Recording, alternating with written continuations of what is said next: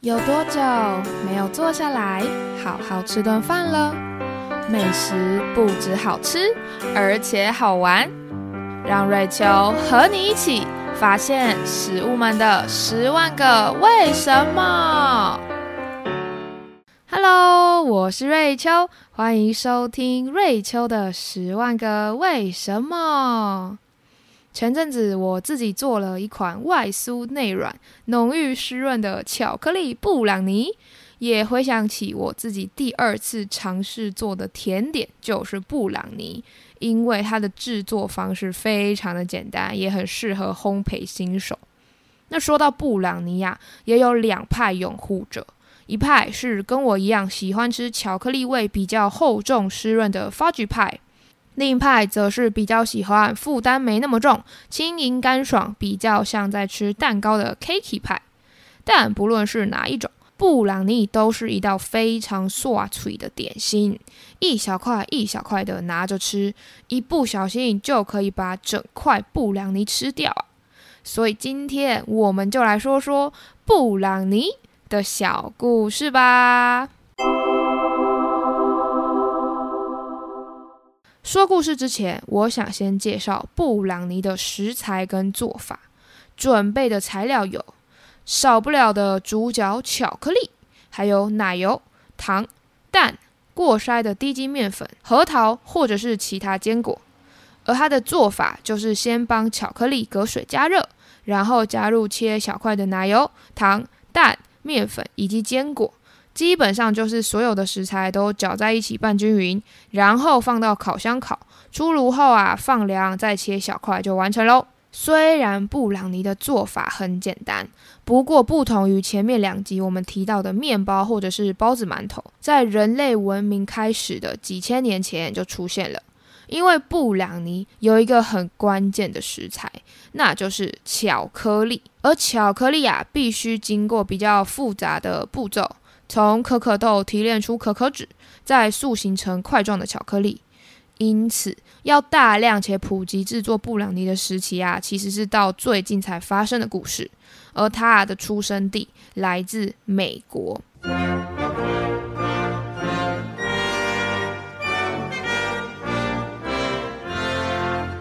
那我们就先从一六七零年美国波士顿的巧克力说起吧。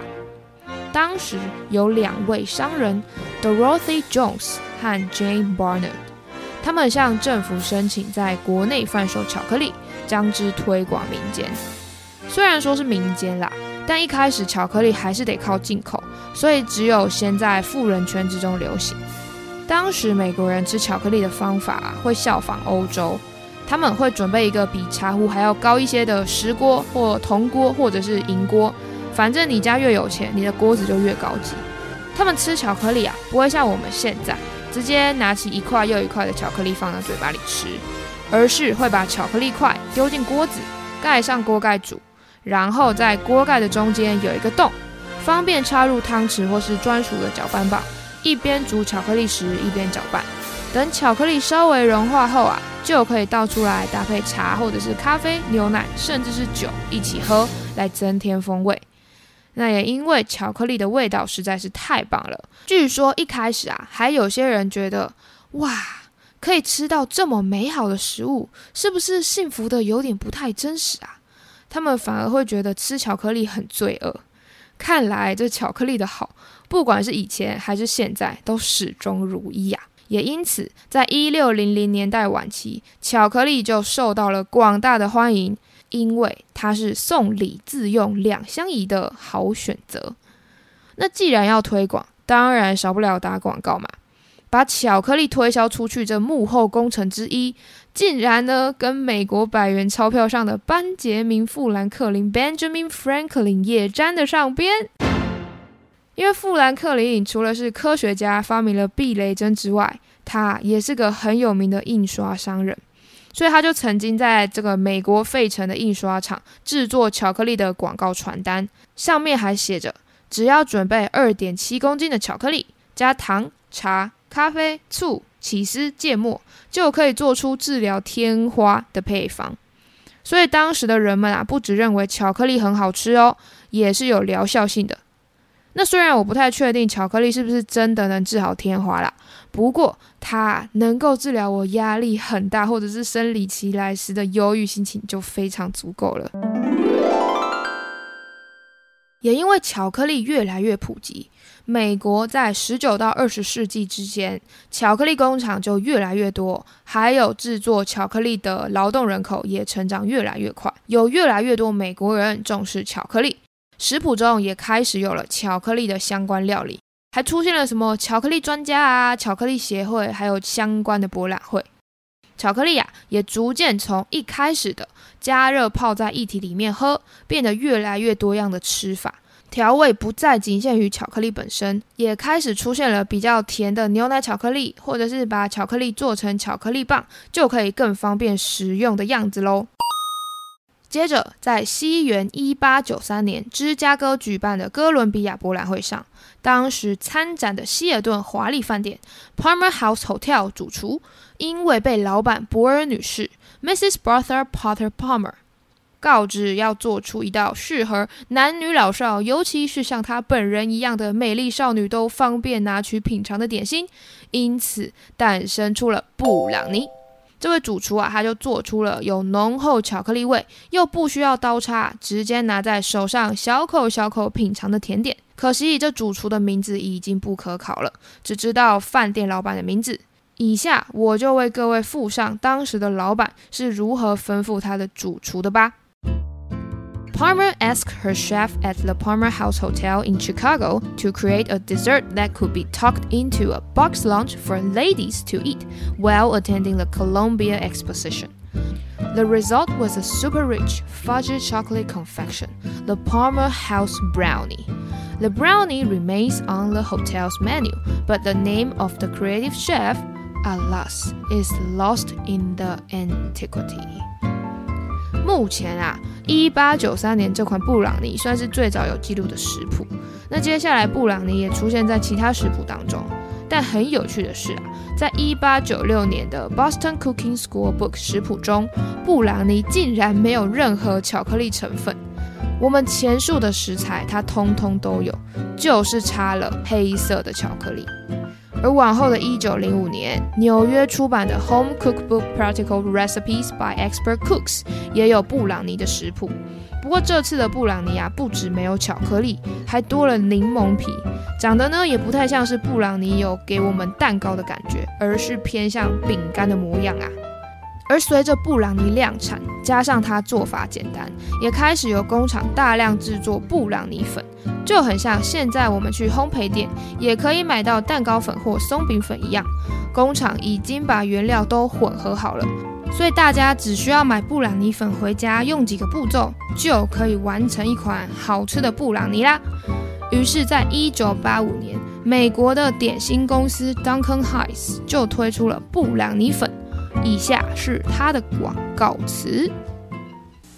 Almost anything can happen when you've got our moist, delicious brownies. Most people can't help but help yourself to the moist, delicious brownie Duncan Hines. Duncan Hines. Kitchen can't help but help yourself to the moist, delicious brownie Duncan Hines. Duncan Hines. Of the leading mixes, Duncan Hines is the smoothest and creamiest, and that makes a moist, delicious brownie a most delicious brownie. So go ahead and help yourself. It's our moist, delicious way to bake your best. Duncan Hines. Duncan Hines 在广告就强调，他们自己家的布朗尼做出来的成果是又湿润又滑顺。而我们可以知道的是啊，不管是什么样的布朗尼，它也跟很多美食一样，发展出了不同的口感跟味道喽。说完布朗尼出现的时间还有种类，我们就来聊一下它的名字吧。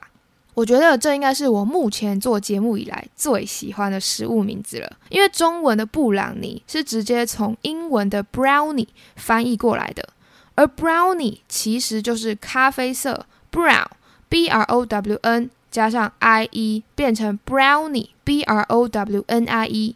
那在英文里面啊，i e 结尾通常都会指东西小小的、小可爱的意思，所以 brownie。就是指小巧可口的咖啡色蛋糕，就变成了布朗尼啦。补充一下，英文当中还有哪些可爱小小的东西呢？首先，也是脱离不了美食的 cookie 饼干，它就是在 cook 煮东西的煮加了 i e 变成煮出来小小的 cookie 饼干，或者是 food 食物加了 i e 就变成了食物小小的，但是呢，也因为我们都是很爱吃的人，所以就成了专业的 foodie 吃货。又或者是 new 新的加上了 b r e 变成 newbie，指的该不会是蜡笔小新？哎，不是啦，它啊是职场上说的小小新鲜人、菜鸟的意思啦。但因为如果我们直接帮 new n e w 加上了 i e，就会变成 newie，比较难发音，因此我们必须要用 newbie 来称呼他们喽。除此之外，brownie 也暗藏玄机呀。它来自于一八八七年美国的作家 Palmer Cox 的绘本《The Brownies Their Books》，就描述一群有着咖啡色皮肤的小精灵，总是趁着人们睡觉或是不注意时跑出来生活的故事。这也是为什么 Brownie 小咖啡色会成为这些小精灵的名字喽。至于为什么这些小精灵是咖啡色的呢？因为啊，他们每天都暴露在大太阳之下，晒成黑黑的，就连头发也变成咖啡色的啦。而我因为发现原来布朗尼指的是一群小精灵之后，就超级好奇他们究竟长什么样子，所以就找到了这本书。在我阅读的时候，就发现作者真的超厉害的，因为他把每只精灵都画得好可爱，而且绘本的文字都有押韵。那我这边就跟大家分享一小段，小精灵们趁着人们没注意时，用人类的工具做了一份布丁大餐的故事吧。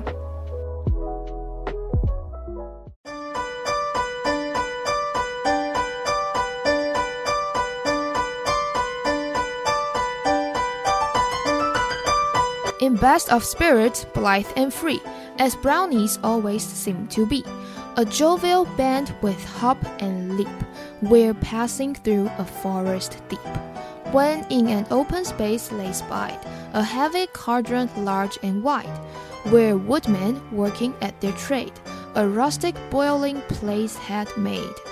My friends, said one, a chance like this, no cunning brownie band should miss.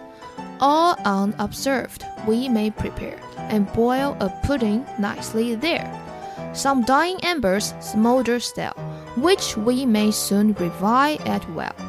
And by the roots of yonder tree, a brook goes babbling to the sea. At Parker's Mill, some miles below, they're grinding flour as white as snow. An easy task for us to bear enough to serve our need from there。这段的大意是在说，布朗尼小精灵在准备做布丁前的准备，他们会趁着人们没有注意的时候，筹组乐队，非常快活的唱着跳着，还要一边注意不能被发现，然后准备生火，并且磨面粉。大家团结一起做事，让原本辛苦的工作都变得再简单不过啦。它的后面其实还有很多描述小精灵如何完成布丁，还有其他的小故事。这本书真的超级可爱，而且我很佩服作者竟然可以用这么短的诗句把小精灵的故事描述得如此生动。所以我会把这本书的连接放在节目资讯栏，有兴趣的听众都可以点来阅读喽。布朗尼他除了是小精灵之外呢，还是王牌照相机呀。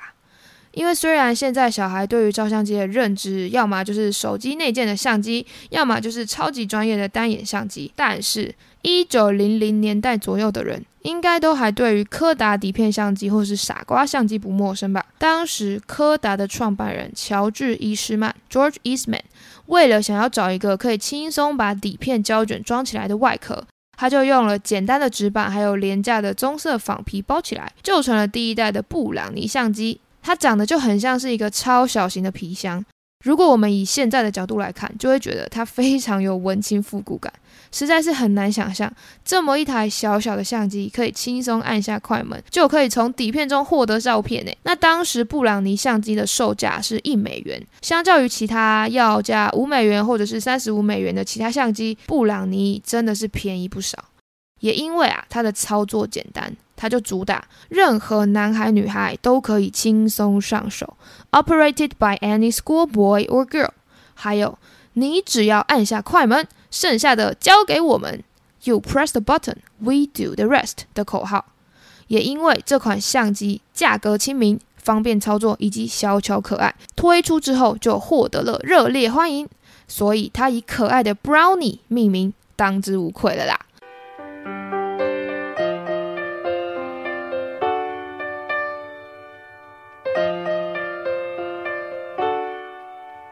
今天我们从布朗尼的原料巧克力在美国开始流行，到饭店主厨在博览会上面做出了少女们都容易入口的布朗尼，还有它的名字不只是可爱的小棕色，也是活泼的小精灵，甚至是照相机。不晓得大家下次吃到布朗尼时，会不会想到可爱的小精灵？说不定他们正默默的拿着照相机在记录你吃美食的模样呢。那大家是比较喜欢吃湿润还是干爽口感的布朗尼呢？都欢迎留言告诉我，也欢迎大家可以把这集分享给你身边所有喜欢吃布朗尼的朋友喽。如果喜欢我的节目，欢迎订阅才可以收到最新通知，也欢迎留言给我你对节目的看法，或是把我们的脸书粉砖跟 IG 追踪起来，就可以看到超级可爱的插图，还有今天提到的小精灵跟可达照相机的相关照片资讯啦。或者是留言跟我聊天交流，就是我做节目的最大动力了。感谢大家的收听，我们下次见，拜拜。